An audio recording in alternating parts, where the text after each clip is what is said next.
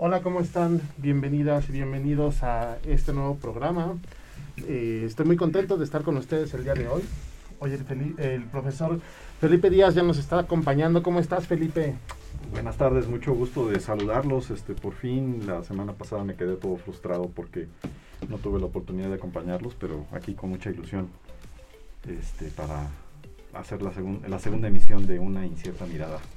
Muchas gracias Felipe. Y exactamente, justo iniciamos eh, hoy nuestra segunda eh, programación de Una Incierta Mirada. Le damos la bienvenida de nuevo a Leo. ¿Qué tal? Leo, ¿cómo estás? Hola, muy bien, gracias. Gracias otra vez porque nos quedamos a medias la vez pasada hablando de los premios y ahora creo que vienen los resultados y es un poquito más interesante. Sí, esta entrega de los Óscares, ¿no? O sea que, bueno, tuvo un, un nuevo formato. Eh, dejaron muchos premios fuera de la ceremonia, de la ceremonia como tal, pero nos pasaron las grabaciones. Fue un tanto extraño, supongo que para eficientar tiempos, pero yo no le vi como tanto caso que dejaran como a la parte del crew, que al final del día son quienes hacen las películas y pues los que se rifan, ¿no? Estando ahí hacen que toda la magia sea posible.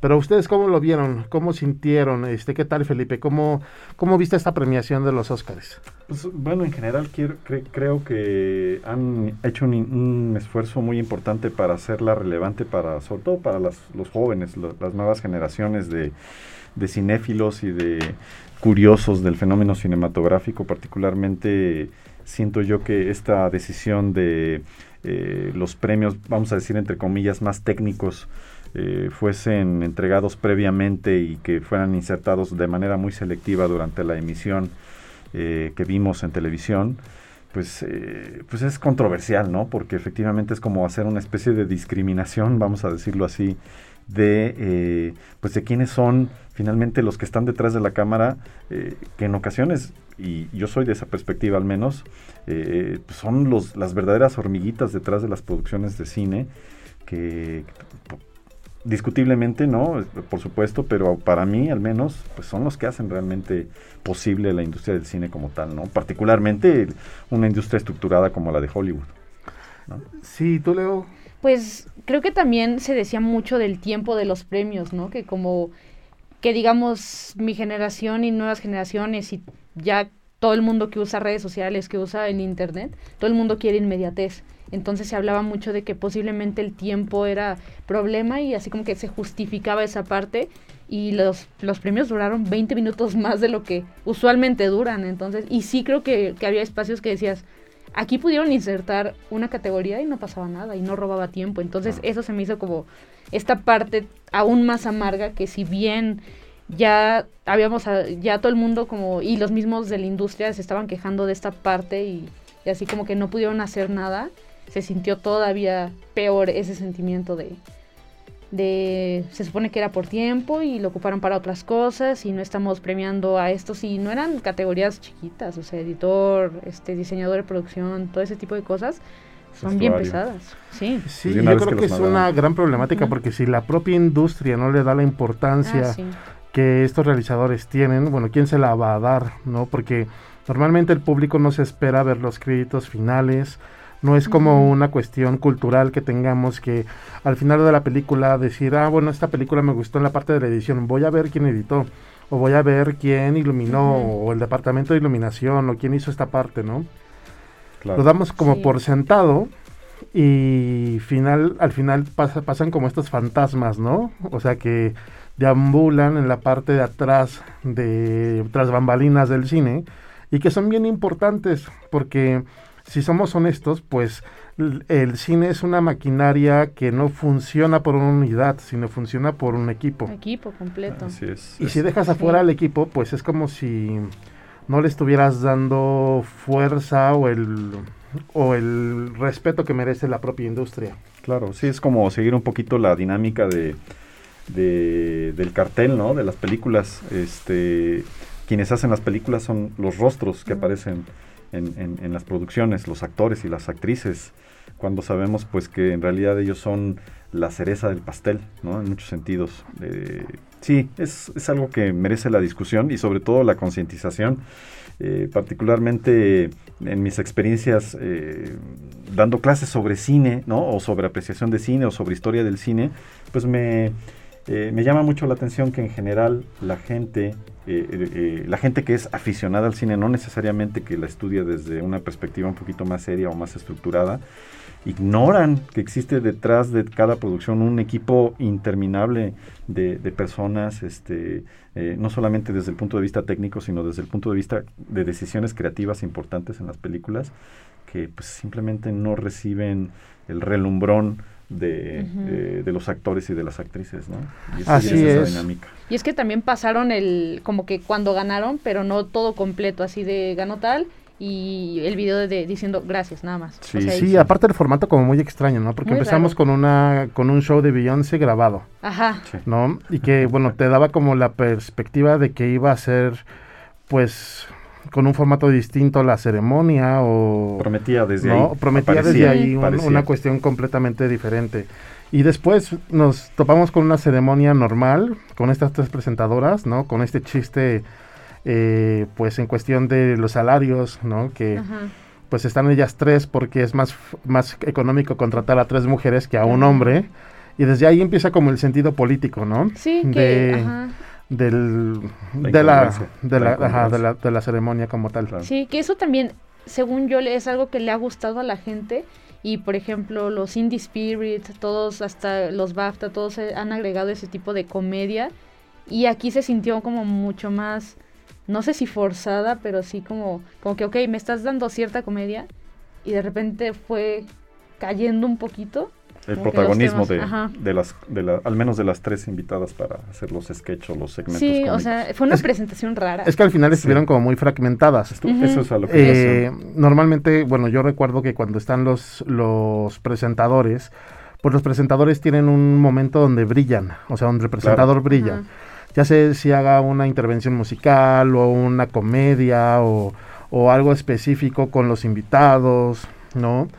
Pero aquí como que algo faltó, como que faltó integrar a lo mejor a las tres y no ser meramente presentadoras, sino que realmente fueran las que llevaran como el hilo conductor de la, de la ceremonia. Sí, fue confuso en desde ese sentido, en ese sentido fue confuso, eh, fue fragmentado, ¿no? Eh, por ahí circulaban los memes de que, bueno, pues ya para ciertas categorías mejor que manden los premios por WhatsApp, ¿no? O que los manden por, este, por correo electrónico y pues así ya nos ahorramos fácilmente una hora y media de una ceremonia que para muchos es tediosa, ¿no? Pero pues bueno, finalmente los Oscars son eso, son eh, este paquete completo en donde Hollywood se regodea, en donde Hollywood eh, concede, en donde Hollywood dice quién es relevante y quién no lo es. ¿No? Este, y que en sí, pues debería ser también un espectáculo de entretenimiento que, pues bueno, a estas alturas, ya después de tantas ceremonias, de tantos años, eh, pues nos seguimos preguntando si sobre todo a, las nuevas generaciones de cinéfilos les sigue pareciendo o les parece todavía una ceremonia relevante desde el punto de vista de la ceremonia estrictamente, ¿no?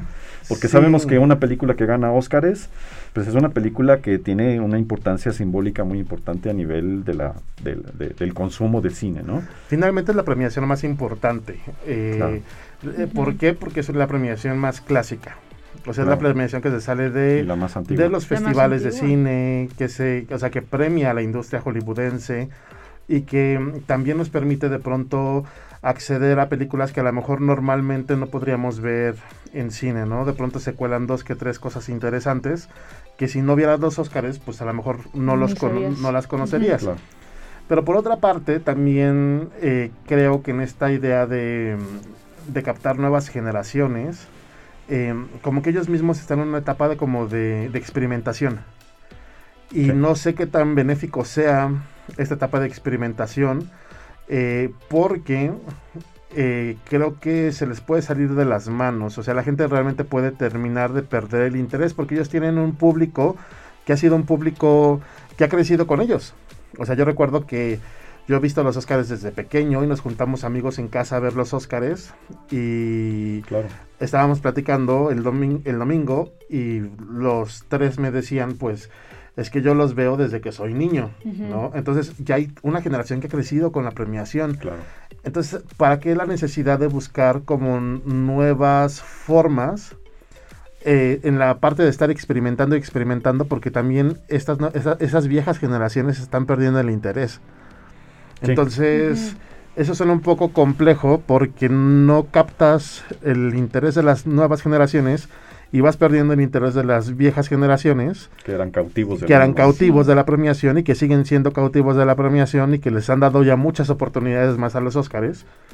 Y que bueno quién sabe qué pase después de esta premiación porque yo creo que esta premiación va a ser un antes y un después de los Óscares en el aspecto de nunca había pasado lo que pasó yo creo que ha sido la premiación más polémica que ha habido eh, porque las otras polémicas creo que habían sido políticamente correctas, o sea, habían sido manifestaciones inteligentes. Pero lo que sucedió en esta presentación que vamos a platicar eh, después, creo que sobrepasó todo lo que se había visto en los Óscares. y que en esta época pone en peligro muchas cosas. Es correcto. Pero bueno, vamos a empezar a hablar sobre lo que nos importa, que es la premiación como tal, y las nominadas y las ganadoras.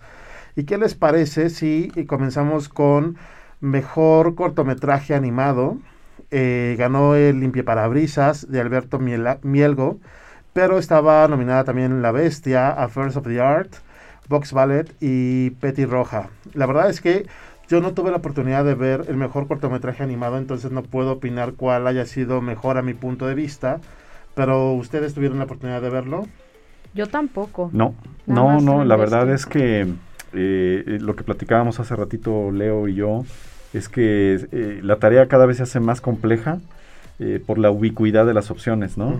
de repente, pues más o menos tenías cierto acceso a, las películas que se iban a proyectar y había también un cierto compromiso de los exhibidores para ver ciertas películas porque se sabía que estaban nominadas y era como la oportunidad de, bueno, ok, vamos a ver eh, pues porque tanto ruido sobre esta cinta, etcétera, la veías y bueno, al final decías, ok, bueno, ya tengo los elementos como para llenar mi quiniela, que era parte también de esto que tú platicabas de, de, este ritual, ¿no? Social para ver las, la, ceremonia de la entrega, ¿no?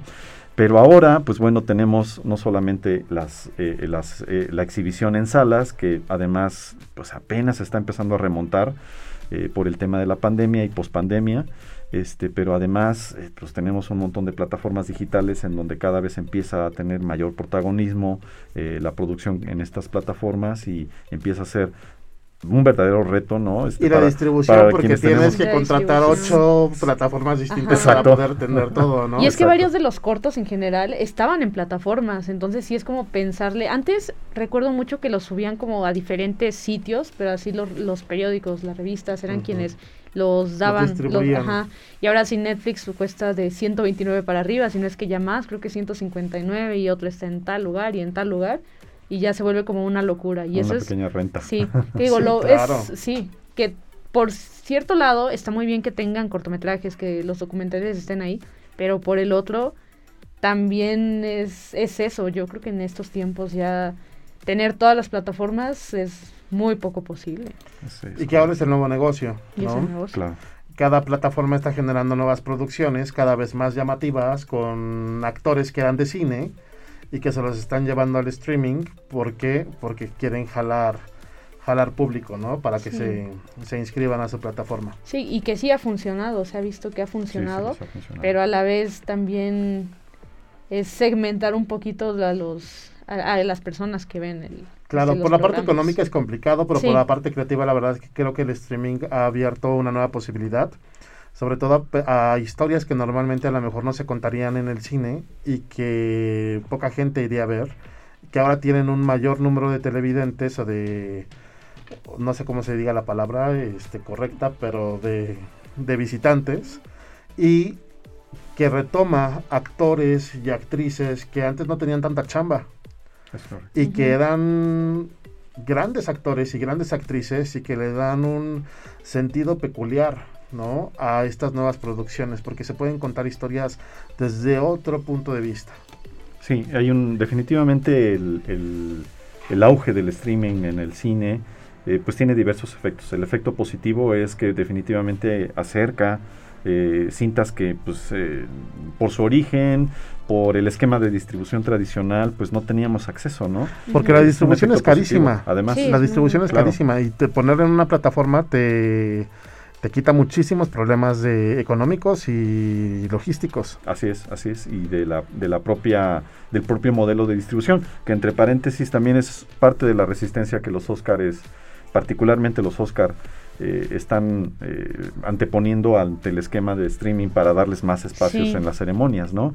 Precisamente porque el modelo de distribución tradicional, con todos los intereses económicos que ello implica, pues está eh, en jaque, ¿no? En este sentido, y va a llegar un punto en donde incluso no, no nos extrañe que haya una ceremonia de premiación para películas, para producciones que sean exclusivamente streaming y que empiece a crecer sobre todo con las audiencias de cultura digital, con las audiencias que están acostumbrados a lo digital más que a lo presencial, este, y que tengan un, un, volumen importante de, audiencia, ¿no? que finalmente eso es lo que, lo que buscan estas ceremonias. Claro, y lo que, por decir, eh, creo que en una parte, eh, no sé si inteligente o no, eh, están tratando de escuchar a la gente de otra forma, porque también, bueno, fueron las películas más populares que salen completamente de una cuestión a lo mejor de identificar la calidad de una película, ¿no? Claro. Entonces ahí también se empieza como a mezclar esta parte de la premiación cuando ves a Cinderella este como la mejor película del año, ¿no? Y que la y si no sé si tuvieron la oportunidad de verla, pero es una película que carece de muchísimas cosas.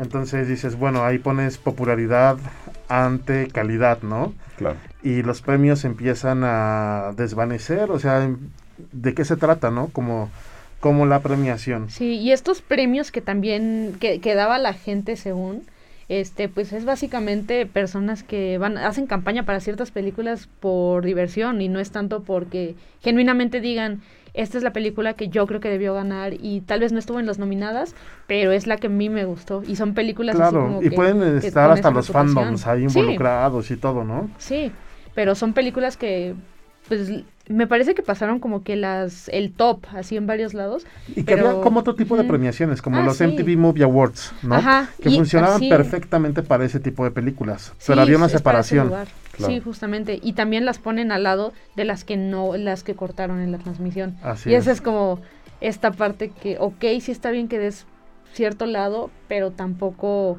de la misma manera o no los trates de la misma forma en la que este, esto está sucediendo. Si hay cineastas que están ganando su primer Oscar o son reconocidos y o llevan años trabajando en la industria y les das el premio y los dejan fuera. Sí, sí, sí, ese es definitivamente uno de los efectos que pueden ser hasta cierto punto eh, confusos o negativos de, este, pues, de este movimiento del mercado de distribución. Eh, definitivamente tenemos que verlo con ojos bien abiertos este, y con criterios menos eh, esquemáticos, ¿no? Hay cineastas, por ejemplo, este, en algún momento Spielberg, o no recuerdo si fue Spielberg o alguno de, los otros directores de la vieja guardia, que mencionó su reticencia a hacer cine para pantalla chica, este, porque ya no es la pantalla chica de la televisión, ya es la pantalla chica del móvil, ¿no? Del, teléfono celular. Este, y dice que, decía, ¿no? repito, no estoy seguro de que haya sido él, pero alguno de estos directores de la vieja guardia que decía, es que el cine está hecho para la gran pantalla, e, ese es el verdadero cine, ¿no? Y bueno, esa, esa, esa primera reticencia que, que pues, se puede tener desde una perspectiva del tradicionalismo de ver cine, de distribuirlo, de producirlo, etcétera, pues definitivamente siento yo que eh, poco a poco se va a ir venciendo porque totalmente. nos vamos a ir muriendo los viejos cinéfilos. Sí, totalmente esa, esa resistencia va a tener que quebrarse porque las nuevas generaciones van marcando una pauta completamente distinta a lo que clásicamente se había distribuido.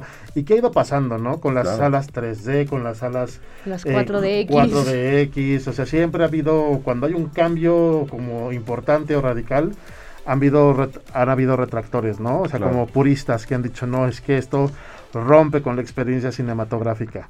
Sí, y a la mera hora todo regresa a lo que conocemos, ¿no? O sea, el 3D, el 4DX existen, pero ¿cuáles son las salas que más se ven, ¿no? Como que el estándar, si acaso el, este, la IMAX, pero para las películas que están hechas para ser de IMAX. Y que siempre ir al cine va a ser una experiencia completamente única. O sea, estar en casa no va a poder eh, compararse. compararse ni sustituirlo. Y por eso es como el libro.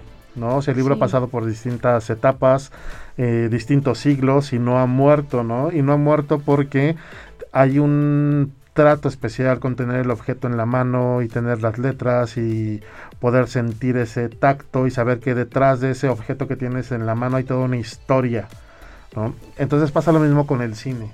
Siempre va a haber un público tal, aunque las generaciones puedan ir cambiando la tecnología también vaya, vaya evolucionando. Tenemos la categoría de maquillaje y peluquería, eh, ganó Los Ojos de Tammy Faye y estuvo nominada con Coming to America de este, ah, siempre se me va el nombre, de Eddie Murphy, eh, con Cruella, con Dune y con La Casa Gucci que yo creo que siempre cuando, bueno, últimamente cuando vemos esta caracterización de personas reales, como que es a la que también tienen preferencia, ¿no?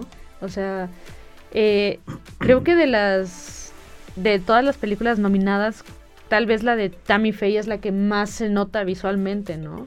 Y eso como que creo que con los años se ha visto un poquito que se van este tipo de películas y son como caracterización de los actores, de las actrices. A mí me gustó mucho el maquillaje de Dunas. Se me hizo un maquillaje muy interesante. Eh, el maquillaje de Cruella también me gustó. Aunque odié la película, pero la, o sea, en esa, en esa parte del maquillaje y el vestuario creo que... Sí, está muy bien hecho. Creo que eran sus fuertes. Eh, yo vi el ojo de Tammy Faye. La actuación de Jessica Chastain se me hace soberbia, pero el maquillaje no sé en algún momento lo sentía como falso. Se ve muy, muy exagerado. Lo, sentía como prostético, o sea, como que se notaba el prostético sí, ahí. Y que eso es la crítica últimamente que ha tenido esta categoría, así como que, ah, o sea, prostéticos, Oscar. sí, sí, sí, como que el criterio de, excelencia aquí es el tiempo que te pases preparando el prostético, ¿no? O, o el efecto, ¿no? El efectismo, en este caso del maquillaje este es el, sinónimo de la excelencia, cuando en realidad eh, un, buen trabajo de maquillaje, peluquería, vestuario debería hacernos olvidar eh, que, es un trabajo. exacto, sino que es natural, eh, y que es creíble, ¿no? Entonces, ese siento que es el verdadero arte, ¿no? Y, y bueno, los, los juzgadores este, pues están decantando más bien por la parte eh, eh, técnica. Que sí se ve efecto y no. Exacto. Claro, porque por decir, una película que también utiliza mucho prostético es The Darkest Hour, ¿no? Con este Gary Oldman, ah, donde personifica a Churchill y ahí dejas de ver a Gary Oldman, o sea, completamente por... digo, obviamente la actuación es fenomenal, pero también el maquillaje es fenomenal.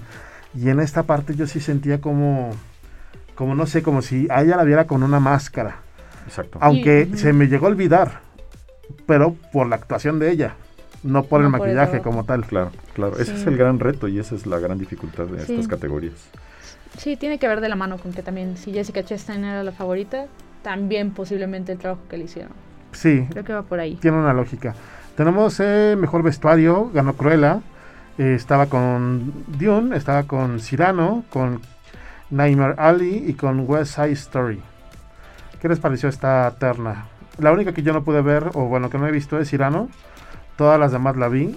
A mí el vestuario de West Side Story se me hizo muy padre. Pero no sé ustedes qué piensen.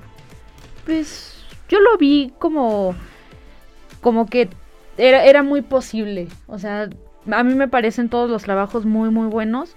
Pero si algo destaca Cruella es en el vestuario. Entonces tiene mucha lógica que haya ganado vestuario.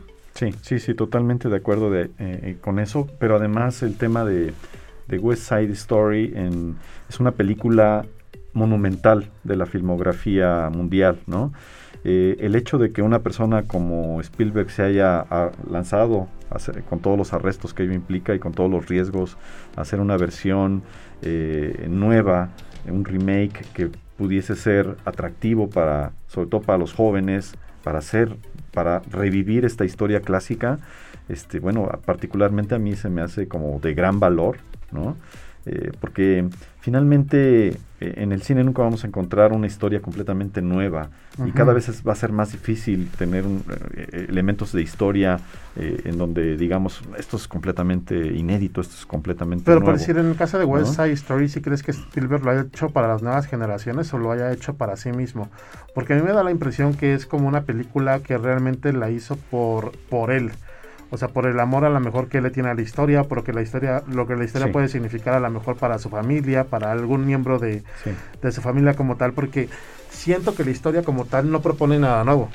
Sí, eh, por supuesto. Y hasta el lenguaje y la situación del enamoramiento de, la, de los personajes en los 50 funcionaba, pero siento que en este momento ya puede ser hasta bastante bastante ridículo. Sí, yo también, en varios, digo, como ya conocía la historia anterior, como dije, claro, o sea, es, el remake, pero sí, tal vez para las, las nuevas generaciones o, personas que es la primera vez que lo ven, como que dijeron, se ve raro que haga esto y esté pasando esto y no tiene sentido esto, que si conoces la historia dices, obviamente así son los personajes y así eran los tiempos, pero ahora se, se ve un poco más raro, eso sí creo que es este que, que sí está pasando y también tal vez es una justificación de que hay que recontar los clásicos, pero yo también creo que es porque Spielberg dijo, quiero hacer un musical y que sea West Side Story. Claro, porque a mí me pasó algo bien curioso cuando lo estábamos viendo, estaba con otras personas más jóvenes que yo, y me decían, ay, por Dios, eso no pasa, ¿no? o sea, ellos mismos estaban como diciendo, esto no... No es creíble. exactamente. Claro. Sí, yo pienso que eh, efectivamente hay un componente eh, personal, de, incluso hasta de capricho personal, si ustedes quieren, de, que Spielberg se haya lanzado a hacer esta producción. Pero también está esta otra parte de, revivir. Yo siento, yo sí sigo sintiendo que es una parte de revivir esta historia. Este, pero pues definitivamente siempre va a haber un gap o una distancia ¿no? entre las generaciones y en su, en su forma de apreciar las historias clásicas. Yo recuerdo un remake de Romeo y Julieta Ah, el de DiCaprio. El de, que hizo DiCaprio, ¿se acuerdan? Que fue súper controversial también, pero que una nueva generación de cinéfilos le habló a, los ojos y le habló al oído de, una manera tan sutil y tan dulce que les pareció eh, una buena pieza, incluso una, una, película ya de culto, si tú quieres, a, a los 15 años de distancia, ¿no? Sí, contemporánea todo en todos los sentidos, pero una mm. pieza que proponía hacia una nueva generación. O sea, tenía utilizaba el lenguaje de las nuevas generaciones a favor, ¿no? Desde, desde el soundtrack, que era un soundtrack muy llamativo, los colores, eh, parecía un video musical, ¿no? En cierto punto, o sea, como que el trabajo que Baz Luhrmann hizo en ese momento fue muy interesante. Y que luego lo replicó como en su magnificencia con Mulan Rush, ¿no? Claro, claro. Y en el caso de, bueno, de este remake, pues bueno, eh, definitivamente sí hay eh, puntos en donde eh, los chicos y, las chicas de las nuevas generaciones pues, lo van a encontrar incluso cómico, ¿no? Les va a parecer incluso risible, ¿no? Sí, yo no digo que West Side Story sea una mala película. O sea, la verdad es que yo creo que técnicamente es una cátedra de cine. O sea, se podrían analizar eh, clases de cine con esa película. o sea, pero narrativamente sí creo que no propuso nada nuevo. Sí, no, no, no, no, no, no es, tampoco es una cinta como para contender, ¿no? A la, a la mejor película. Es un ejercicio interesante precisamente porque eh, estamos cada vez más inmersos en, en, el, en el universo de los remakes, ¿no?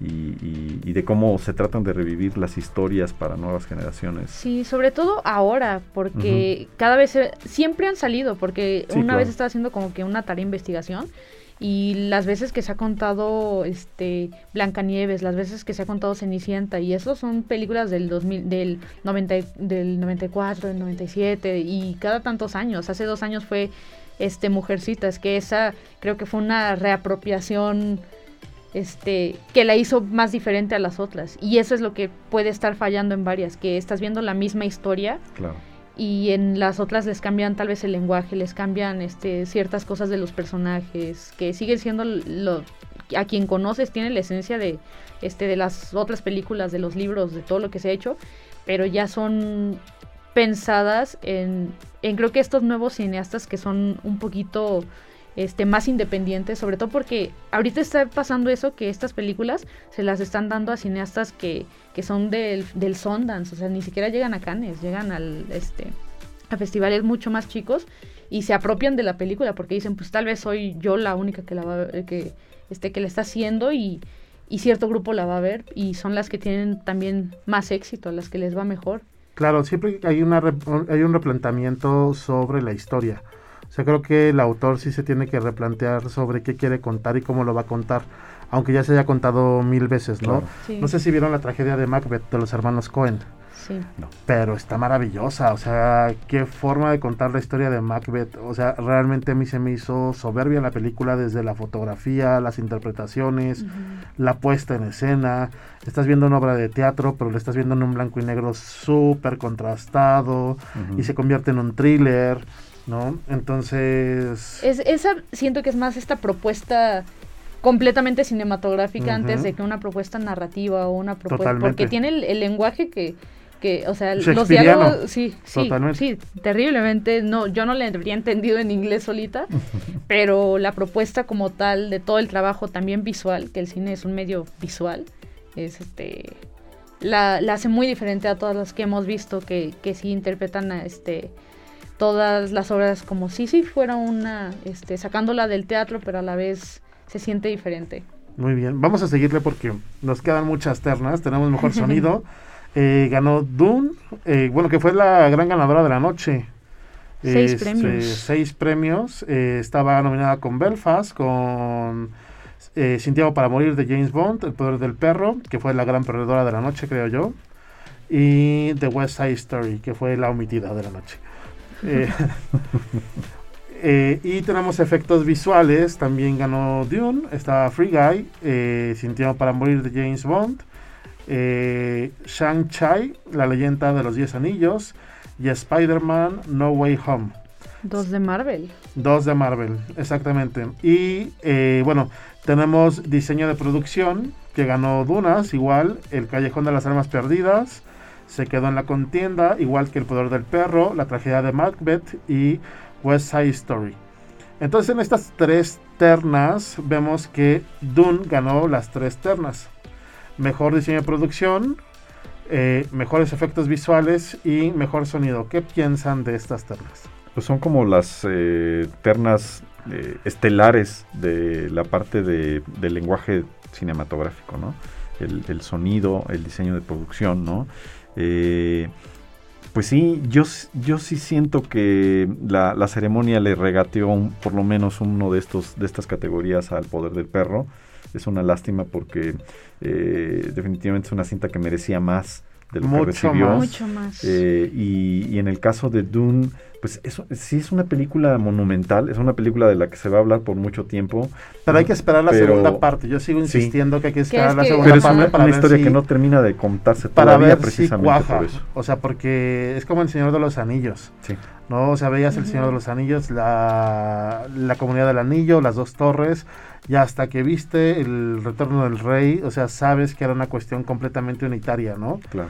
Eh, no, no pasó en el padrino. O sea, el padrino, cada pieza funciona por separado. una historia separada. Pero creo que Dune en realidad no, no tiene esta parte de la unicidad. O sea, sí va a funcionar como un. Es, exactamente, es un, prólogo. Y se siente, entre más avanza, que más te están faltando elementos, que más te están prometiendo algo. Y pues, sí, como espectador, yo sí estaba cuando, en Cuando se termina la película, te quedas con esta sensación de, de que invertiste dos horas o y media en, en, una historia que no termina de desplegarse. Y quedaste como con un suspiro de necesito algo más. sí, yo salí y quiero ver la dos y como es que no la han hecho todavía. Y eso creo que no puede ser tan, tan bueno.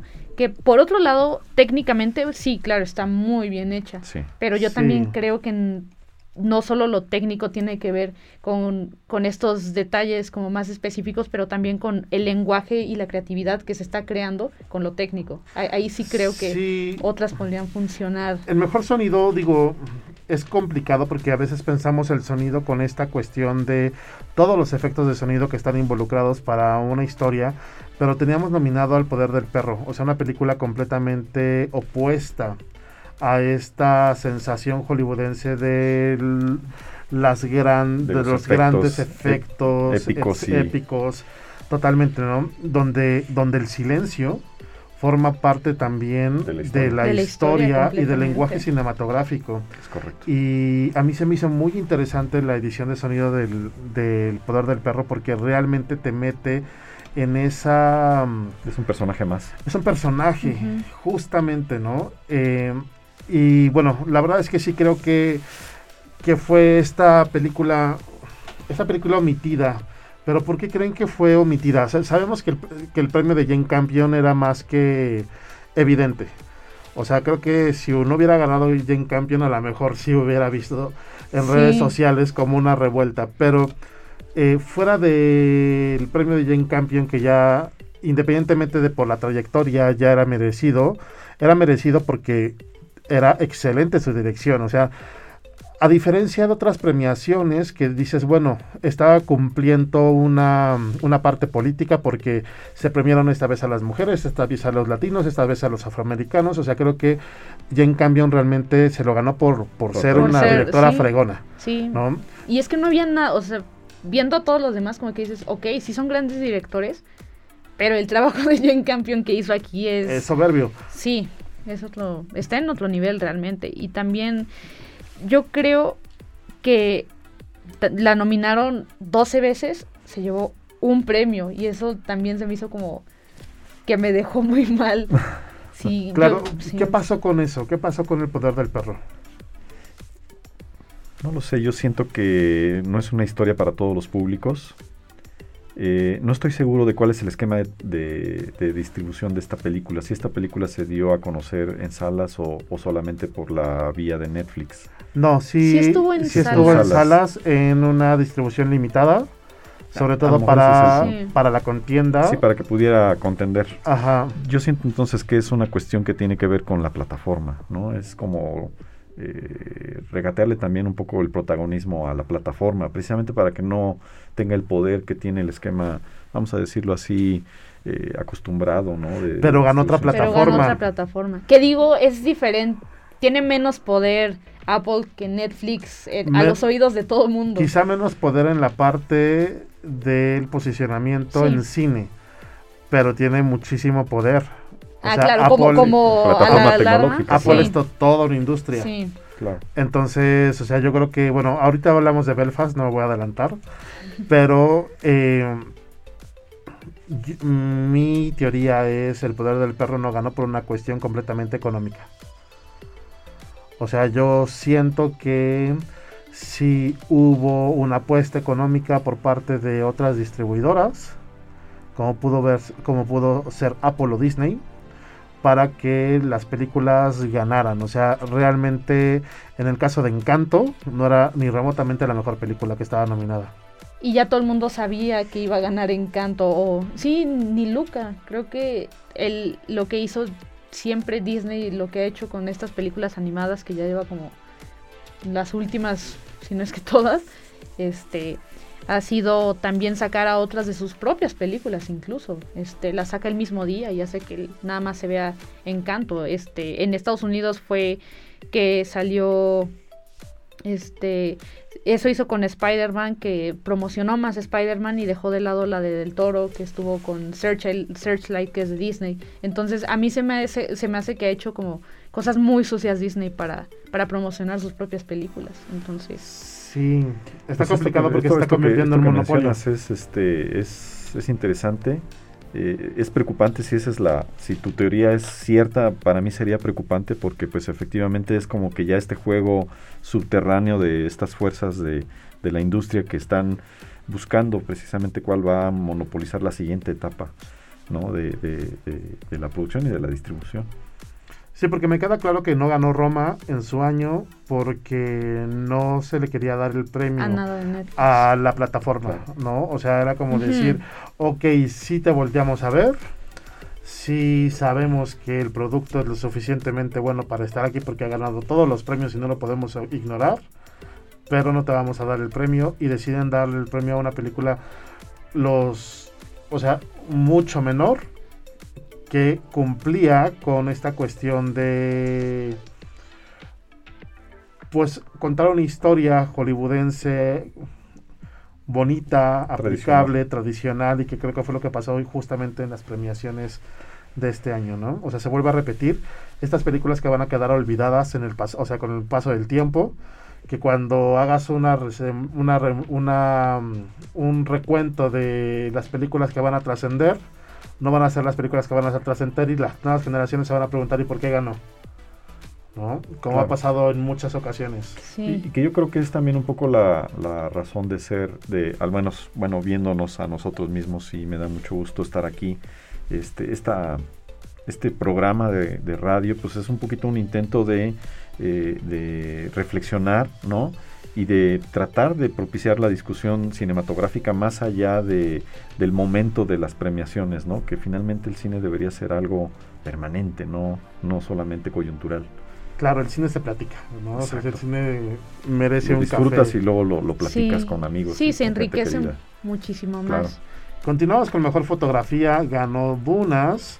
También teníamos El Callejón de las Almas Perdidas de Guillermo del Toro, que para mi punto de vista tenía una gran foto. Debería. Sí. Eh, Dunas también tenía una gran foto, no lo puedo negar. El Poder del Perro tenía una foto soberbia también.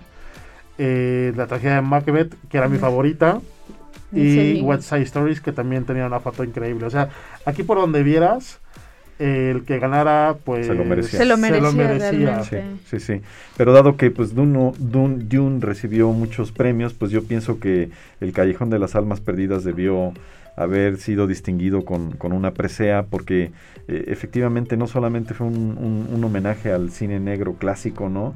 Sino que además, un, eh, si, si nadie, si alguien hubiese visto no hubiese visto jamás o no supiera nada de cine negro, simplemente ver esta película era un deleite.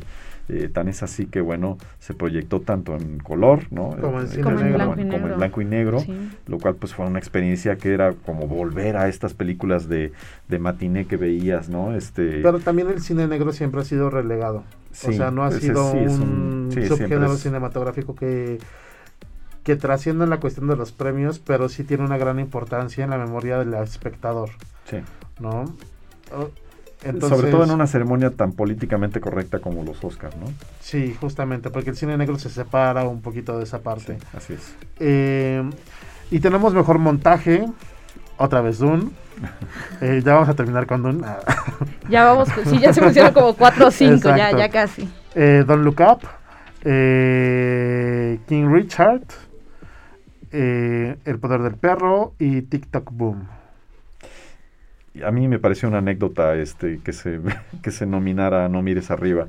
La verdad, la película fue muy divertida, la, la, película hasta cierto punto cumplió un cierto papel pues para la discusión social sobre los fake news y, y, y, cómo es que una, una verdad puede ser ignorada como, como fake news este, y que es mucho lo que sucede ahora, ¿no? Y, una mentira se puede convertir en una verdad eh, aceptada por todos, ¿no? Es, esa parte más interesante de la película, este, realmente como que no terminó de cuajar. Eh, me, sorprendió que fuese nominada para algún premio, pero bueno, este, ahí, ahí tiene su, su guiño, ¿no? Este, como suele suceder con, los Oscars, que es como eh, conqueteo contigo, conqueteo contigo, pero me voy con, con el que siempre me voy, ¿no? Sí, sobre todo porque Adam McKay ha sido uno de los favoritos, que tal vez no le dan todos los premios, pero siempre lo mencionan, como que siempre está ahí. Y digo, también es como súper hollywoodense, pero de trascendencia, no sé cómo vaya a envejecer esa película, justamente. no, no va a envejecer no bien. No va a envejecer bien, parece que no. Sí, hay que ver, es una película polémica, ¿no? O sea, o gustó mucho o no gustó. Creo que no hay como puntos tan intermedios, sino si fue como la amas o la odias, ¿no? Sí. Eh, mejor documental, Summer of Soul, eh, Ascension, Attica, Flea y Writing with Fire. Yo vi Summer of Soul, me gustó, creo que fue una muy buena, un muy buen documental. Vi Attica, no vi Flea y justamente una de mis amigas con las que me junté en los Oscars vio Flea, decía que era la obra maestra, que era la que tenía que ganar. También estuvo nominada a Mejor Película de Animación, Mejor Película Extranjera, estaba a extranjera. Mejor película extranjera y mejor documental. Entonces era una. o sea, entonces era una terna interesante. Las nomina o sea, una, una mezcla interesante de nominaciones con esta película. A mí sí me gustó Flea, yo sí quería que, digo, no vi todas, entonces no sé cuál haya sido el que realmente yo considere como el mejor, pero sí me parece que Flea era una película muy, este, muy para destacar en esta época y no se llevó nada. Así es, y hablando de mejor película de animación, ganó Encanto, estuvo nominada contra los Mitchells y las máquinas, eh, Flea, Luca y Raya, el último dragón de las cuales pues tres nominaciones sea de Disney, ya sea Disney con Pixar, pero estamos hablando de una terna completamente dominada por Disney, dominada por, Disney, ¿no? Pues siento yo que, eh, bueno, no sé, no, no, no, no he eh, podido llegar a una conclusión sobre Encanto, pero al menos lo que se vio en la ceremonia es que se sigue eh, perpetuando el estereotipo eh, no sé si ustedes vieron la, interpretación de las dos uruguitas, ¿no? Creo que así se llama la, canción. Eh, si te hubieses quedado nada más mirando la coreografía, este, veías una mezcolanza ahí como que de un bailarín vestido estilo veracruzano con una bailarina que parecía que estaba en un concurso de baile eh, típicamente estadounidense, ¿no?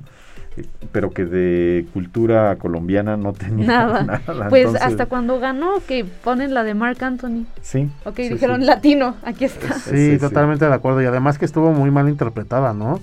O sea, no, se le entendía nada allá atrás, nada, o sea, de lo que cantaba. Pero bueno.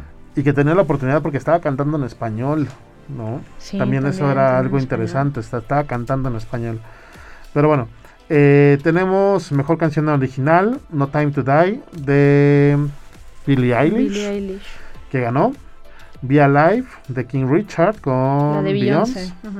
Dos oruguitas de Encanto, Down to Joy de Belfast y Somehow to Die de Four Days. Aquí mi favorita era la de Belfast, definitivamente. Este, eh, yo creo que No Time to Die gana, gana para Billie Eilish esta pues creo que es el último premio que le faltaba ganar. Sí, lo único que le faltaba todos ganar. los Grammys, todos los ¿Sí? ahora, ahora sí, lo interesante va a ser qué va a hacer ahora con su carrera Billie Eilish, porque ya consiguió todo lo que posiblemente podía ganar una intérprete tan joven, además, a la que admiro mucho, me gusta mucho su música, pero definitivamente yo me estaba decantando más por Down to Joy de, de Belfast, ¿no? Sí, yo creo que es una, es una cantante muy talentosa, pero es una cantante sobrevalorada. Y sobrevalorada en el aspecto de que realmente tiene que, o sea, tiene que demostrar ahora poder trascender en el tiempo. Porque eh, llega un punto, yo creo que para el artista, cuando ya tienes, o sea, ya conseguiste todo en muy poco, en un, en un muy pequeño lapso, o sea, ¿qué vas a hacer después? ¿no? Y generalmente las caídas son muy fuertes en, ese, en, esos aspectos porque o trascienden y se siguen manteniendo tipo Adele o Lady Gaga. Que sigue y sigue y sigue o se van al precipicio y no pueden sacar otra cosa otra cosa similar a lo que hicieron así es así es. Entonces bueno. Va a ser interesante ver qué qué premio ahora gana o qué premio le inventan a a Billie Eilish para, para mantener su carrera porque sí, más que premio yo creo que va a ser interesante los productos que va a sacar sí a partir de los productos que haga claro Ajá. por supuesto eh, bueno banda sonora ganó Dunas teníamos a, a Madres Paralelas también a No mires arriba Don't Look Up Encanto y El Poder del Perro ¿cuál era su favorita? Para mí la del poder del perro. A mí, si alguien destacó mucho el año pasado en este en música, creo que el músico Johnny Greenwood que hizo la del poder del perro y la de Spencer, que ambas se me hacen increíblemente hechas, que no puedo creer que la de Spencer no estuvo ahí, para mí eran dos nominaciones para él, entonces a mí me hubiera gustado la de poder del perro, justamente. Yo le apostaba a, Madres Paralelas, por eso nunca gano las quinielas, porque eh, siempre le apuesto al, al, perdedor, ¿no? Al, al débil. Eh, no, eh, aparte de que Madres Paralelas es una película preciosa que también siento que debió haber recibido una algún tipo de distinción. ¿Te gustó? Este, Yo Madres Paralelas realmente la no no la odié, pero creo que es una película sumamente inconsistente. ¿Te pareció? A mí me gustó. Luego podremos platicar sobre el cine de Almodóvar y Madres Paralelas. Yo era un gran fanático del cine de Almodóvar, pero creo que cuando me quité la venda de los ojos, pude ver realmente muchas cosas del cine de... Sí, bueno, lo que pasa es que siento que Pedro Almodóvar cada vez le está hablando más a un público en, específico. Y eso hace que también tenga pierda oportunidades de interlocución con públicos nuevos o con públicos que como tú eh, algún tiempo lo admiraron y ahora les parece un poquito es un poquito lo que sucede con Woody Allen me parece. Eh, en el caso de Woody Allen pues bueno es, un cineasta clásico por supuesto este amado por, por muchos odiado por otros pero por las razones no necesariamente artísticas eh, siento yo que en el caso de Almodóvar, pues es eso, ¿no? Que como que se ha atomizado un poquito su público. Este, pero bueno, eh, aquí la, la, banda sonora funciona con la película, funciona sí, La música, yo creo que es bastante buena. Este, y los pues los obviamente los, los subtextos que, que, que, hay en la historia no no solamente el tema de la maternidad sino el tema de la guerra civil española los desaparecidos políticos justamente eso, es lo que no me gustó. O sea no la cuestión de los de los temas que manejara sino siento que ninguno de los ninguno de los temas llegó a profundizar. O sea quedaron o sea fueron temáticas que se tocaron como por encima no se toca eh, realmente la psicología del personaje de las madres. O sea, es como de, ok, ya te encontré, te vas a llevar a mi hijo y me despido de mi hijo en el, elevador llorando sin poner un pero de por qué pasó cuando pues yo hice toda la maquinaria para que sucediera, ¿no? O sea, hay cosas que realmente siento que narrativamente faltaron. O sea, si vas a hablar de una cuestión política, pues hablas de una cuestión política y te arriesgas a hablar de esta cuestión política. No la, no la tocas por encima o haces una intervención artística donde cierras con la gente este, interpretando estas personas que se encontraban en las, en las fosas, ¿no? Sino realmente te, te arriesgas a encontrar cuál es el punto. O sea, siento que tuvo como chispazos y tuvo como picos pero ninguno de esos picos llegó a un, a un clímax o a una, a una cúspide. O sea, de pronto tenemos el personaje de la otra chica que es la madre del, del niño y que toda la película en algún punto se va, se va encaminando como a esta, a esta cuestión de como un thriller, ¿no? Te va encaminando como el personaje va a dar un vuelco completamente distinto porque el personaje está enloqueciendo y de pronto es ¡pum! Se pierde esa parte y ya es la mejor amiga de la otra y este la acompaña en su travesía, la otra este por la cuestión de la familia se olvida del niño y entonces siento que todas estas elipsis no funcionan. Hay ciertas partes en donde la película podía pecar como de predecible, eh, sin embargo siento también que eh, es una película muy personal y posiblemente eh, para una audiencia fuera de de, la península española y del público este, eh, eh, español de Almodóvar, posiblemente nos pudiera costar trabajo leer entre líneas, pero bueno, vamos a hacerlo la próxima semana, ¿qué te parece? Platicamos esa parte de la película de, de Almodóvar y nos despedazamos aquí en los micrófonos de Radio Congeladora. ¿Cómo ves? ¿Tú qué opinas? ¿Qué opinas, este Leo? Siempre es bueno. ¿A ti que te, gustó o no te gustó? A mí Madres Paralelas sí me gustó, o sea, la disfruté mucho y como desde un principio asumí que no iba a tratar como todo tan profundamente por cómo va, pero sí creo que al final sí se siente que, que termina muy, este, muy rápido. Tal vez 20 minutos más sí hubieran hecho falta. Eso sí creo que, que hay una cosita de ritmo en el tercer acto. Eso sí, sí siento. Pero en general me gustó mucho, sí la disfruté. Y también hay tengo amigos, amigas que no les gusta tanto Almodóvar y estas últimas dos que he hecho les encantaron. Entonces, creo que sí es un puede ser que Almodóvar esté buscando hacer como algo muy, muy diferente, porque sí, sus películas de los 80s a los 90s, todas se sienten este muy, muy similares. Y estas últimas dos que ha tenido, al menos estas últimas dos, sí se notan hasta. Sí, sí es su estilo, pero están de diferente manera en los ritmos, más que nada. Yo lo sí, desde todo sobre mi madre, ¿no? Ha ido buscando esta cuestión personal. O sea, son más historias sobre. Eh, cuestiones autobiográficas que han ido sucediendo y que las, las ha ido ficcionando. Y creo que Almodóvar sí tiene un trabajo admirable en ese sentido. O sea, es un autor que eh, es un verdadero autor cinematográfico, es un, es un, hace un cine de autor. Eh, lo ha propuesto desde el inicio de su carrera y eso creo que es lo que lo catapultó, ¿no? O sea, ser honesto a su propio estilo. Siento que esta película a mí en lo particular me quedó de ver, pero este de que valore el cine de Almodóvar, eso no hay. Sí, yo creo que el, gran riesgo que tiene Almodóvar es el riesgo en el que cayó ya Woody Allen para muchos, eh, que se convierta en una especie de caricatura de sí mismo, ¿no?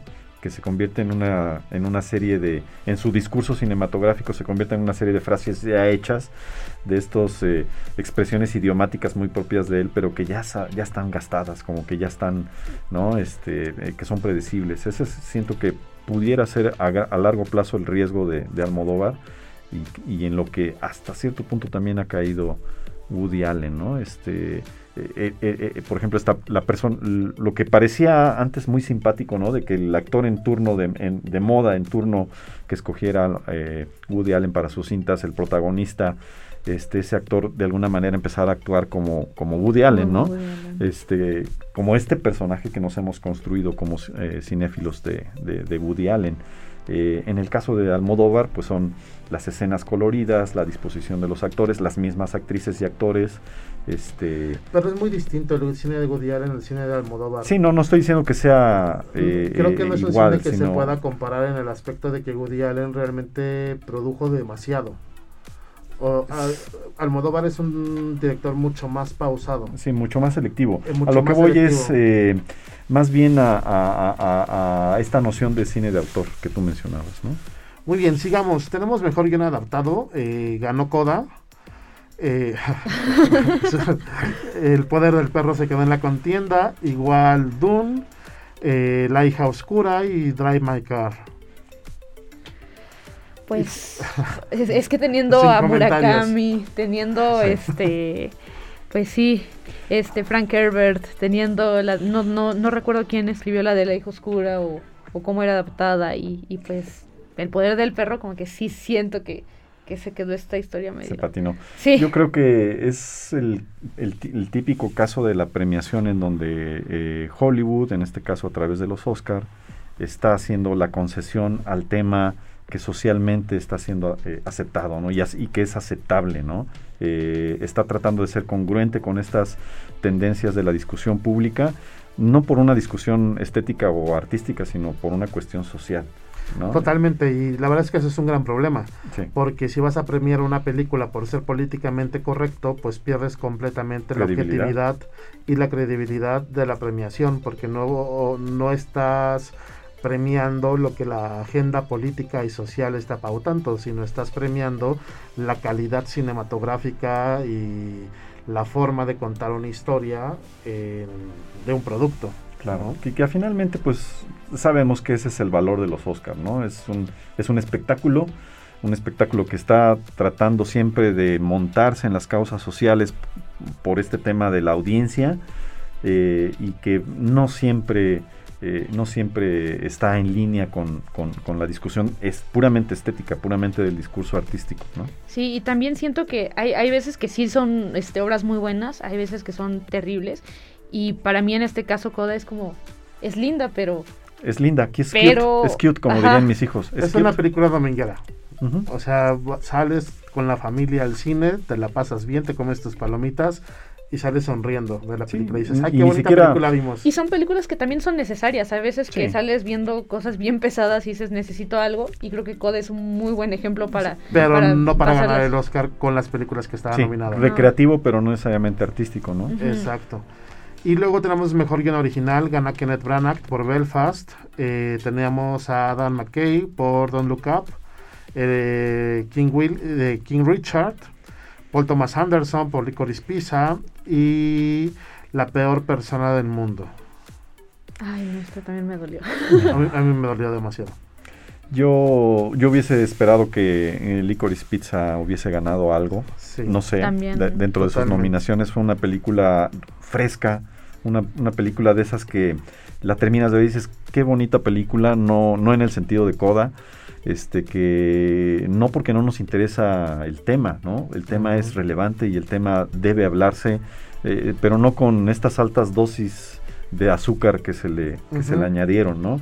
Y en el caso de Licorice Pizza, pienso yo, eh, en esta categoría en particular, yo hubiese esperado que ganara porque es, eh, fue una forma completamente fresca y, eh, hasta cierto punto inocente, si ustedes quieren, este, de contar las típicas historias, la típica historia iniciática o la típica historia de amor, este, eh, sobre todo para quienes pues ya somos un poquito más este, veteranos en el, en el ámbito de la vida y de la, y de la cinefilia, pues es una película que te gustaría ver una y otra vez, ¿no? Así es. Sí, justamente también. Yo siento en esta, a mí me gustó mucho también Licorice Pizza, pero para mí la peor persona del mundo fue, digo, a mí la verdad, últimamente soy como muy fan de, de Joachim Trier, que es director y escritor, y también con Skill a mí creo que es uno de los directores que... que la película es muy es buena. Es muy buena, es muy, muy buena. Y generalmente, bueno, este dúo a mí se me hace que, que son personas muy, muy creativas en, el, en la forma en la que cuentan las cosas, le meten como no solo mucho de su vida, pero tienen como gran entendimiento de los personajes y de, la humanidad como tal, de las personas y cómo se relacionan. Creo que son este, muy buenos escribiendo y él dirigiendo. Y a mí me hubiera gustado que cualquiera de esas dos se hubiera llevado el premio. Claro, y creo que, digo, se lo llevan a Kenneth Branagh por un premio de consolación. Eh, Belfast no es una mala película, pero sí siento que también la historia no cuaja en algunos momentos. Eh, tiene cosas muy positivas. El final de Belfast es maravilloso, no sé si ya lo vieron. O sea, Judy Dench representa a todas las abuelitas de toda la humanidad. o sea, es soberbio ese final. Eh, pero es más que nada por la, o sea, por la interpretación de Judy Dench. Es que es una gran actriz. Y por la fotografía. O sea, esa toma final es, o sea, apabullante. Pero bueno, tenemos eh, mejor película internacional, gana Drive My Car, que en este caso era mi favorita. Fue como en el único donde respiré y dije, ah, merecido. esto se, esto se puede solucionar, ¿no? eh, Flea de Dinamarca, La mano de Dios de Italia, eh, Lunana de Bután y La peor persona del mundo de Noruega, que era mi segunda favorita. Sí, yo, yo ahí me quedé más con esa porque creo que conecté mejor, pero cuando vi Drive My Car dije, o sea, claro, claro, por esto está sonando, o sea. Es que Drive My, Car es una película sumamente interesante. Y las tres horas yo me la pasé, ahí sí, sí la fui a ver en cine, sí pude verla, pero la mente no lo siente, pero el cuerpo sí lo sentí. Sí, claro, o sea, yo estaba súper metido y dije, no manches, apenas es el prólogo, ¿no? Cuando salen los... Y llevamos 45 minutos. sí. Pero sí, merecido. Hamaguchi se me hace un, un, autor muy, interesante. Ah. ¿Qué te pareció Drive My Car? ¿La viste, amigo? No la he tenido oportunidad de ver. Tienes que, verla. Sí, la tengo que ver. En Toluca no se ha exhibido, me parece. Se exhibió en la Cineteca Mexiquense hace como dos semanas. Ay, mira. No, seguramente estaba yo a mí se me pasó. A mí se me pasó. me pasó. Pero se va a estrenar en Movie. Ya está. Ya está, hoy, hoy justamente. el comercial de Movie. hoy se estrena Drive My Car. Gran plataforma. Si no conocen Movie, movie.com, no nos pagan absolutamente nada, pero es una plataforma que merece que la conozcan. Sí. Un cine distinto. Un cine exactamente distinto. Tenemos a mejor actor de reparto. Gana Troy Kotsur por Coda. Eh, queda Sirian Hines por Belfast, Jesse Plimons, que yo pensé que Sirian Hines iba a ser el ganador. Eh, Jesse Plimons por El Poder del Perro, Cody Smith por El Poder del Perro y J.K. Simmons por Bring the Ricardos. Mi favorito en lo particular era Jesse Plimons, aunque sabía que no tenía muchas posibilidades de ganar. Sí, no, no era el favorito, pero Sí, el poder del perro, es que todos los personajes, no todos, o sea, yo sí estoy muy, muy, muy, sí, sí tengo tantito el dolor aquí de que ninguno de ellos se lo llevó, pero creo, creo que este estuvo sí merecido, pero pues... Yo creo que hay películas en donde, y bueno, obviamente categorías en donde tú definitivamente distingues entre las películas técnicas, ¿no? Eh, que, deberían contender nada más por lo técnico porque sus historias son débiles y aquellas películas que no son necesariamente eh, eh, hermosas, ¿no? Desde el punto de vista técnico, pero que los personajes, la interpretación o la historia son inolvidables, Y son finalmente humanos, aquellos con los que tú te identificas no porque te parezcas a ellos, sino porque te hablan de la condición humana, ¿no? Así es. Digo, a mí me gustó mucho eh, este personaje que hace Troy en Coda. Creo que es de toda la familia con el que más conectas. Sí, es entrañable. es entrañable, o sea, realmente sientes el dolor y sientes la preocupación y toda la ansiedad del papá que pasa por las decisiones de la hija, ¿no? O sea, creo que en esta parte el personaje sí es, en mi punto de vista, lo mejor de la película. Sí, sí, sí, sí tiene grandes interpretaciones Coda, entonces creo que es un premio sí merecido. Sí, sí, este eh, y además este, la academia se apunta a un, un acierto, eh, pues en esta, en esta, en este movimiento de conceder, ¿no? Este, espacios a a, las minorías, vamos a decir. Pero justo este pudo haber sido el premio de Coda. O sea, el, premio que hiciera que Coda brillara. No necesariamente era el premio, era realmente el premio que era el mejor premio que se podía merecer la película, no mejor guion adaptado, no mejor película, ¿no? Cuando de pronto había obras cinematográficas superiores y si ponemos así una lista de las obras cinematográficas, creo que Coda queda hasta abajo. Claro. ¿no? Claro. Por lo menos en las últimas tres yo sí creo. Y este año fueron muy buenas. Todos tenían algo que, que destacar. Y yo creo que sí es de celebrar esto porque generalmente la gente que este pues e, es muy raro que una persona sorda gane un premio también y que o que interprete algo. Y aquí que, la esposa de Coda o sea la esposa de, del actor de Coda ya ganó el Oscar. Ya ganó y son la pareja que ha son ganado. la pareja ¿no? sí y realmente la inclusión yo creo que está ahí en que no no tanto de que pues vamos a poner como gente este, una película con gente que este que interpreten sordos sino que realmente gente sorda interprete que realmente estas minorías estos grupos más vulnerables sean los que tuvo la familia Bedia algo que no, tuvo. Pero que también fueron grandes actuaciones, o sea, porque eran grandes actores. Sí, digo. Y en ningún momento identificas que son no son actores que sean sordomudos, ¿no? Sí, y, es un acierto poner actores que sí existen, que son sordomudos y que los pongan a actuar. Sí, que tienen la pericia además interpretativa. Sí, creo Tenemos a la mejor actriz de reparto, gana Ariana DeBose por West Side Story, está Jessie Buckley por La hija oscura, Kirsten Dust por El poder del perro, Jodie Dench por Belfast, y Eugene Ellis por King Richard. Pues yo ya había apostado por, por Kirsten Dunst y, o por Judy Dench. Yo igual eran mis favoritas. Eran mis favoritas. Sabía que Ariana DeBose se lo iba a ganar porque había arrasado por todos los premios.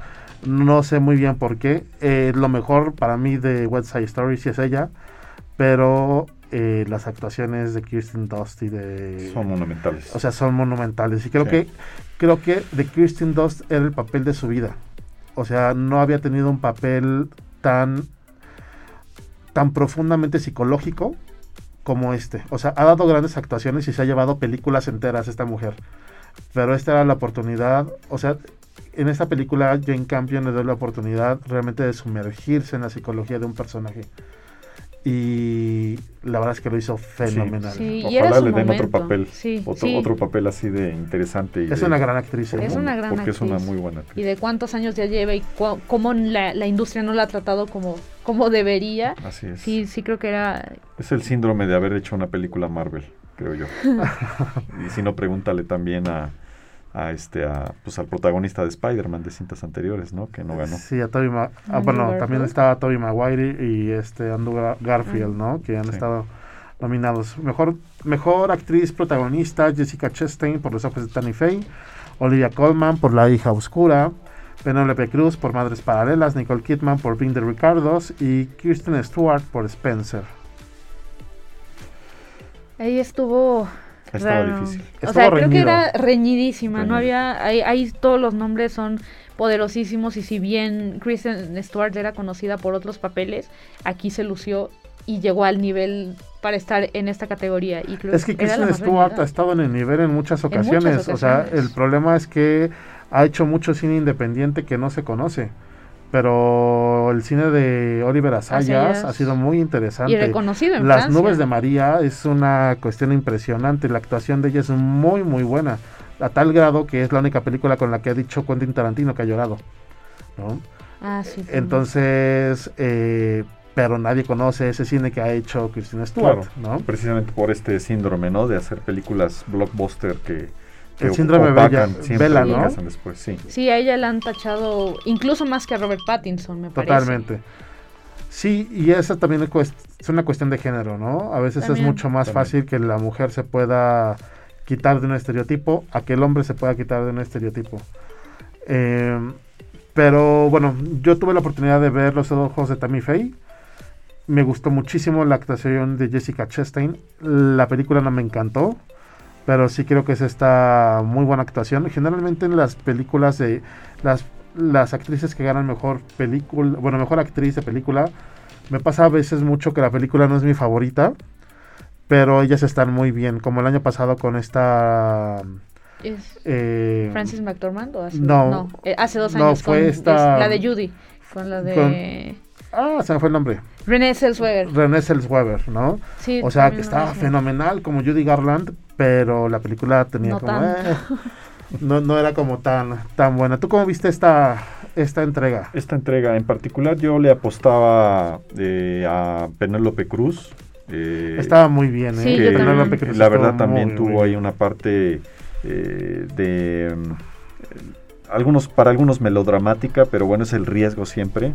Pero fíjate que así. justo aplica porque el cine de Almodóvar es, un melodrama. Sí, es, de ese tono. Los cines, o sea, las películas de Almodóvar eh, entran dentro del género de melodrama. Así Entonces es permitido, totalmente permitido. Claro, dentro de esos confines ella brilló, para a, mi manera de ver. Eh, Nicole Kidman pues se ha construido una carrera muy independiente de su ex marido, ¿no? Siempre se le sigue todavía asociando de alguna manera y comparando sus carreras lo cual me parece también muy interesante. No, se lo ha llevado de este, calle. por supuesto, se lo ha llevado de calle, por supuesto, en todos Mejores películas incluso. Mejor actriz y mejores este, películas. Y, y, el caso de, de Kristen Stewart, eh, pues es, sí es una pena, ¿no? Porque además es una actriz joven que todavía tiene mucho que dar. Este, y que tiene mucho que eh, dar y yo creo que va es una especie de DiCaprio en versión femenina exacto justamente este, eso creo que eh, está en esa construcción sí Sí, eh, yo no le creía a DiCaprio, eh, por supuesto, después de verlo en Titanic. Eh, me costó tomarlo en serio porque seguía viéndolo como un niño prácticamente, ¿no? Y creo que a, Kristen Stewart le, le, sucede algo parecido. no, no la terminamos de tomar en serio como actriz, como histrión. ¿no? Y este premio pudo haber sido la oportunidad para catapultar cambiar esa perspectiva, ¿no? Pero creo que puede dar otra sorpresa en algún momento. Sí, y realmente en esta, quien lo haya ganado era merecido, pero a mí me hubiera emocionado más sí, lo de Kristen Stewart. Sí. Pero, pero pues eso pasó. Todo, esta sí, yo creo que e, es de esas categorías que de repente en unas dices, ¿por qué está esta película? Pero aquí, claro, todas ellas están... Cualquiera que hubiera ganado. Cualquiera estaba muy bien. No, la única que no pude ver es la película de Nicole Kidman, de Ricardos, pero me la voy a echar este fin de semana. Eh, mejor dirección ganó Jane Campion por El Poder del Perro, Kenneth Branagh por Belfast quedó nominado, Rizuku Hamaguchi por Drive My Car, Paul Thomas Anderson por Licorice Pizza y Steven Spielberg por West Side Story. Pues los fans estaban, estaban muchos con Paul Thomas Anderson. Eh, particularmente para mí Kenneth Branagh es un eh, bueno porque además somos contemporáneos y he seguido su carrera a lo largo de los años. Eh, él le trajo otra vez a Hollywood el brillo de las historias shakespearianas, precisamente toda la tradición del teatro inglés llevado al cine, él, él, inventó prácticamente ese formato. Pero eso es su cine personal y la verdad es que creo que es lo mejor que ha hecho. Cuando ha hecho cine de encargo, creo que ahí es donde se ha perdido. Sí, definitivamente eh, esas fórmulas no las maneja él, definitivamente. Y en el caso de Belfast, pues sí, eh, sí, hay quienes han dicho que es una especie de Roma irlandés eh, o británico, ¿no? Pero no, yo creo que no, yo creo que no. hay no hay comparación en ese sentido. A mí me parece una película bonita, ¿no? Una película correctamente narrada, correctamente realizada. Este, definitivamente no es para mejor dirección. Eh, creo que el caso de en el caso de Jane Campion en esta en esta presea totalmente merecido y largamente esperado además. Sí, totalmente. Y sobre todo lo que mencionas de Kenneth Branagh creo que es importante porque eh, Belfast no se puede comparar con Roma en el aspecto de que Roma realmente profundiza en la época. Y Belfast no. No.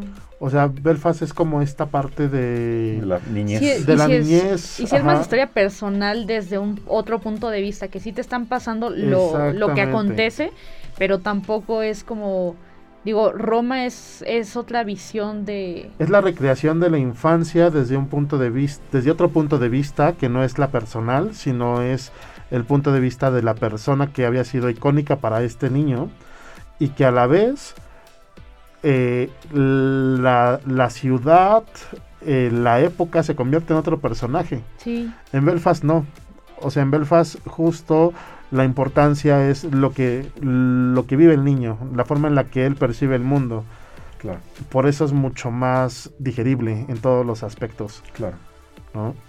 Bonita, entre comillas. Sí, Bonita. Belfast es de las bonitas que están ahí, ganó en Toronto el premio del público. Y sí, justamente eh, también creo que en estos tiempos, estas películas bonitas es lo que la gente buscaba. Claro. Entonces, claro que tenía que estar Belfast en la competencia.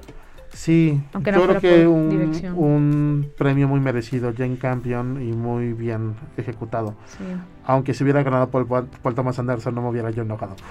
Para mí sí fue el más merecido de la noche, que la gente sí esperaba, y pues, ¿cómo, cómo no dárselo? Creo ahí sí no era, este, no estaba con la opción. Y también, para mí, estas películas en las que, que estuvieron nominadas, casi todas fueron como ganadoras en algún festival, ¿no? Este Aquí ganó Jane, se llevó el premio de Venecia, este Belfast el de Toronto, eh, Drive My Car estuvo el premio del jurado de Cannes, todas estas películas como que tuvieron cierta distinción, pero pero como películas por sí mismas y la dirección aquí siento que es de lo más fuerte que tiene. No, bueno, es que para mí toda la película está excelentemente hecha y claro que Jane Campion que muchas veces se escuchaba de que ahora le van a dar el premio a una mujer con, con el año pasado con Chloe Chao. Y aquí, pues, o sea, e-, es, Jane Campion, ¿cómo no se lo vas a dar con esta película que hizo? Claro. Tenemos mejor película. Ganó Coda. Eh, se quedó en la contienda Belfast, Don't Look Drive My Car, Dune, el método, bueno, Ah, bueno, pero nos saltamos mejor actor. Mejor actor, bueno, es que estamos guardando lo mejor para el estamos, Bueno, no nos saltamos de todos modos. eh, Dunas, eh, King Richard, Licorice Pizza, El Poder del Perro, West Side Story y El Callejón de las Almas Perdidas. Y bueno, pues creo que lo comentamos ya en algún punto, ¿no? Este, había mejores películas. Sí, a mí lo que me da como e, este sentimiento de, lo, de lo del streaming y lo de el, este, el cine en pantalla grande es que para mí eh, El Poder del Perro sí es de Netflix, pero en el primer shot te das cuenta que no está hecha para que la veas tanto en tu casa. es una película de cine. Es una película de cine completamente. Y por ejemplo, Coda sí se estrenó en Sundance, sí se estrenó en cine, pero puede funcionar perfectamente en streaming. En la pantalla chica. Y lo, puedes ver en tu compu, lo puedes ver en tu iPad, lo que sea. Digo, no sufre. No sufre. Y esta es la diferencia de ciertas películas de streaming, ¿no? Roma, en su, tiempo, para cine. O sea, la película de los hermanos Cohen, está del western, igual está hecha para cine. Sí, ah, yo me di, ay, no estuve golpeándome la cabeza porque según John, pues no le iban a traer, ¿no? Entonces ya la vi en mi tele, que dije, es mejor que en la compu en mi tele. Y a la semana la anuncian en la Cineteca Nacional, me di de golpes, sí. sí, claro. Pero, pero son estas películas que son directores que, que entienden la importancia de la pantalla grande, que son medios menos inmediatos y se toman tiempo, se toman la forma de crear un lenguaje visual completamente que si bien la experiencia, este, una buena película va a ser buena película en donde la veas, creo que es una experiencia mucho más enriquecedora verla lo más grande posible. Totalmente de acuerdo. Y vámonos con el momento de la noche, los últimos 10 minutos para hablar de lo mejor.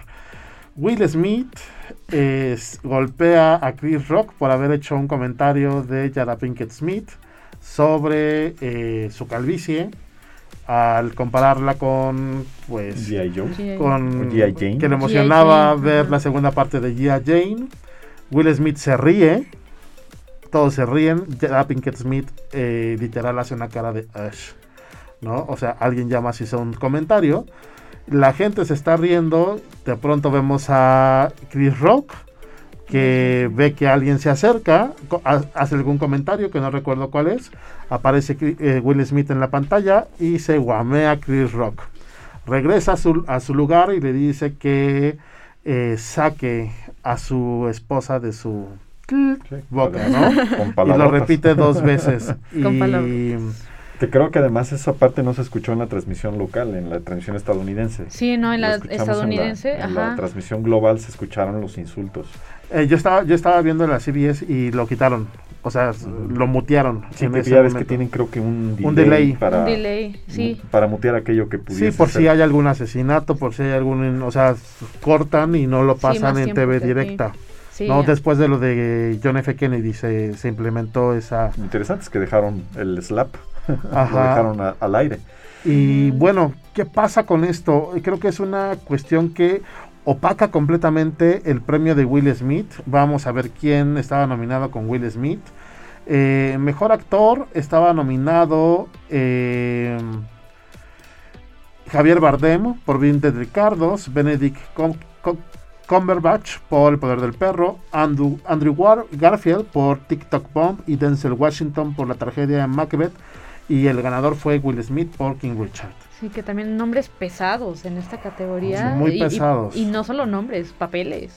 Sobre todo, creo que Will Smith representa o representaba hasta ese momento eh, como a la industria hollywoodense. Y creo que en ese, en ese instante se cayó el teatro. Sí. Y bueno, no había de otra forma que ya darle el Oscar en un Oscar muy cantado, no porque en mi punto de vista se lo mereciera, sino porque la industria iba a premiar al actor que realmente se ha convertido en un actor blockbuster en todos los sentidos de la palabra y que ha podido fusionar la parte del blockbuster con un cine más propositivo en una cuestión actoral pero eh, deja fuera realmente actuaciones memorables de este año y que opaca todo lo que pudo haber conseguido y lo que pudo haber significado este premio para Will Smith. Para su propia carrera. Por su actuación. O sea, el premio se va a olvidar completamente y lo que se va a recordar es este acto de violencia que hace contra Chris Rock que lo que hizo Chris Rock tampoco estuvo del todo bien, si lo podemos, si lo queremos ver así. Fue una broma ácida, no fue una broma tampoco tan complejas, se han hecho bromas mucho más pesadas en los premios Oscar de todos los sentidos eh, y en todas las premiaciones. Eh, pero creo que aquí el tema es no tanto la broma, lo que pudo haber significado o lo que se haya escrito anteriormente, sino que Will Smith traspasó una barrera muy importante en ese momento. ¿Qué piensan al respecto? Pues a mí sí viene como, yo sí estoy como eh, es esta parte de, la violencia que implica hacer como ciertos comentarios sobre salud, pero sí también creo que no fue tal vez lo más correcto de hacer. Digo, la violencia creo que sí es este otro tema aparte, porque sí existe cierta violencia este, psicológica, pero también la física. Entonces es como mantener un este un entendimiento que ambos son violencia. Claro. Pero, pero sí creo que también la gente e, esto en un programa sí se siente como show. O sea, todo el mundo estaba así como diciendo, fue, real o fue este fue montado, no? Pero es que también la actuación de Will Smith creo que pone a la mujer en una cuestión completamente vulnerable. En el aspecto de, o sea, la o sea, yo soy un hombre y porque tengo a una mujer como mi esposa, tengo que defenderla, ¿no? Como si ella no se pudiera defender. Como si ella no se pudiera defender cuando ya Smith es una mujer sumamente inteligente, ¿no? Eh, exacto, yo creo que la, simplemente la reacción de ella, eh, el, esto de que levantó la mirada así como diciendo, ah", eh, debió haber bastado. Ese gesto que ella hizo descalificó completamente el mal chiste y lo puso en su lugar, ¿no? No era necesario este despliegue de, fuerza física, este, este despliegue de, tengo que defender a mi familia, uno hace cualquier cosa por, por, la familia, etcétera, sobre todo frente a una audiencia de millones de personas, una, audiencia de, que además ven niños también, ven jóvenes, y en donde se, de alguna manera, eh, eh, con este acto, Will Smith busca hacer aceptable un, un desplante de este tipo, por una buena causa, ¿no? Claro. Eh, siento yo que es una cuestión de elegancia, es una cuestión de clase, ¿no? Y definitivamente la esposa demostró tener más clase que el marido lo en esta situación. que sea lo que hubiera pasado, ella iba a quedar como la afectada, ¿no? más bien, o sea, aunque le hicieran ese comentario tal este sí de mal gusto. Will Smith la puso en una situación complicada, o sea, de lugar de, de, protegerla, la puso en una, en una situación completamente de vulnerabilidad. Sí. Eh, y no sé, no sé qué piensen en esta parte, pero eh, también abre esto la posibilidad de que si alguien está haciendo una broma, sobre todo los cómicos, que muchas veces los estantoperos, etcétera, hacen estas bromas y la gente asiste a verlos, pues cualquier, eh, cualquier persona se pueda bajar, subir y golpear a una persona porque se rompió... Que está en, un escenario. se rompió esta parte de eh, la persona que está en el escenario y el espectador, ¿no? Claro que se puede pensar como que rompió la cuarta pared de alguna de alguna u otra Finalmente es un acto de prepotencia, ¿no? Es un acto de alguien que se siente impune, ¿no? Y, y, y ha quedado impune además, ¿no? Este, va a ser casi una, una, semana y la academia no ha tomado una decisión, no ha tomado una determinación, o, ni siquiera se ha planteado si tiene que tomar una determinación, eso es lo que a mí me preocupa. Eh, finalmente empaña toda una ceremonia, descarrila completamente una ceremonia eh, que tenía ciertos ejes temáticos además, eh, y con un acto pues, pues realmente lamentable, eh, da al traste precisamente con esta postura institucional, vamos a decir así, de la, de la Academia de Cine y Artes Cinematográficas de Estados Unidos, este, con un acto este, que, no podíamos creer. O sea, yo cuando lo, cuando si te fijas, si vuelves a hacer a ver la escena, cuando ves la cara de Will Smith después de haberle dado la bofetada a Chris Rock, este, tú dices, no, está actuando. Está, actuando, parece. hasta, se ve, hasta, parece que se está riendo. Hasta Lupita, ¿no? Al final, El, que sale al lado por, por, eso nos, por eso nos sorprende muchísimo después cuando empieza a gritar así ya como tú lo ves, además el tipo es corpulento, es alto seguramente. sí, claro. Este, cuando empieza a gritar, ¿no? Este, eh, no hables de mi esposa, ¿no? Sí, porque había como un dejo de disfrute cuando venía como de regreso. Sí, como si fuese efectivamente un sketch o algo preparado, ¿no? Sí, ya está, a mí me preocupa un poco porque, o sea, creo que Will Smith ha sido un personaje que ha construido su carrera a partir de eh, la familia, a partir de los valores, etcétera. Y entiendo que todos nos podemos enojar, entiendo que hay situaciones en las que te, puedes sentir vulnerable, pero si no pones un freno a estas emociones y estos sentimientos, puede pasar lo que pasó con el actor de eh, Godínez contra mis reyes que se bajó, golpeó al señor y lo mató, ¿no? Ah, en un acto, en un acto de violencia y que destrozó su vida. Y lo mismo pudo haber pasado con Will Smith, o sea, golpeó a Chris Rock y si Chris Rock estaba mal parado, a lo mejor se cae y se desnuca, ¿no? En un acto, a lo mejor, en una hipótesis, a lo pudo salir peor, pudo salir peor, Pudo haber salido peor, este, y la verdad es que hay formas más inteligentes de, de decir, esto no me gustó, o sea, él tenía la posibilidad de que después podía dar un discurso. Además con la estatua, ¿no? con la y podía decir en ese momento, esperado, ¿no? ajá, y podía decir en ese momento, saben que esto no está bien. Claro. Y tenía todo toda la posibilidad toda la moral además para exactamente para hacerlo o qué hubiera pasado si se hubiera levantado y se hubiera ido y en el momento que dijeran el nombre de Will Smith no estuviera Claro. ¿no? Eso hubiera sido una realmente una queja o hubiera sido una acción mucho más inteligente, mucho más política, le hubiera dado un, un una estatura moral una estatura moral en todos los sentidos que, ya no tiene ahora. Y la verdad es que creo que su carrera va a ser muy complicada sí. en cuestión de imagen. O sea reestructurar la imagen que Will Smith había construido, porque además se levanta y da un discurso y empieza a llorar en este discurso tratando de reivindicar su acción por medio de su personaje, donde el personaje protege a la familia. Y si analizamos King Richard, o sea, es un personaje abusivo.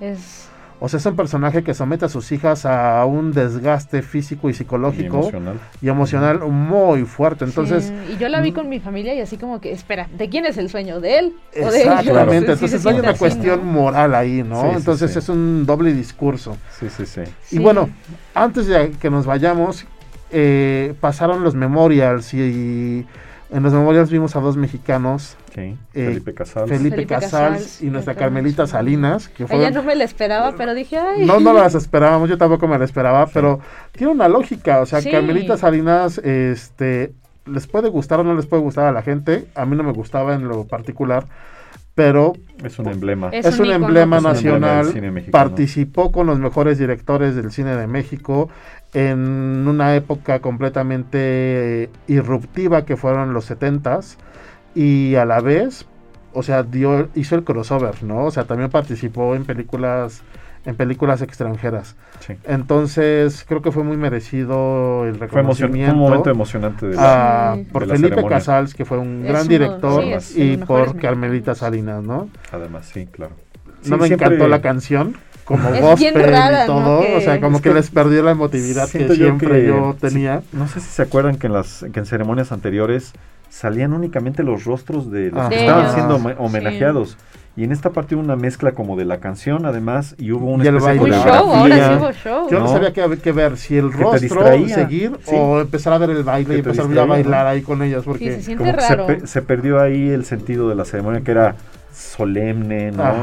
Este, y que era un, que es un momento que creo que todos esperamos, porque todos tenemos a nuestros héroes claro. que se nos van. Y aún más por estas épocas delicadas de, Totalmente. de sí, de, de cuánta gente pérdidas. de cuánta pérdida ha existido y de repente que lo pongan así se siente sí trivial, trivial. Pero bueno, ni Will Smith nos va a poder robar el momento de Carmelita Salinas. Sí, no, nadie lo esperaba y Así es. Con esto nos despedimos. Esperamos que hayan disfrutado mucho este segundo capítulo. Nos vemos el próximo viernes. Muchísimas gracias, Felipe. Muchas gracias, Leo. Siempre es un placer platicar con ustedes y que podamos charlar de lo que nos apasiona, que es el cine. Muchas gracias, Pep. Muchas, gracias. Leo. la verdad es que eh, la semana pasada los, los pude ver en Facebook Live. Eh, una mezcla de frustración y de alegría de verlos y definitivamente no se compara con poderlos ver aquí y poder platicar de esto que nos apasiona. Muchas gracias. Muchas gracias y este espacio. Y muchas gracias en los controles. Muchas gracias también. Gracias. Gracias y nos vemos el próximo viernes. Nos escuchamos el próximo viernes.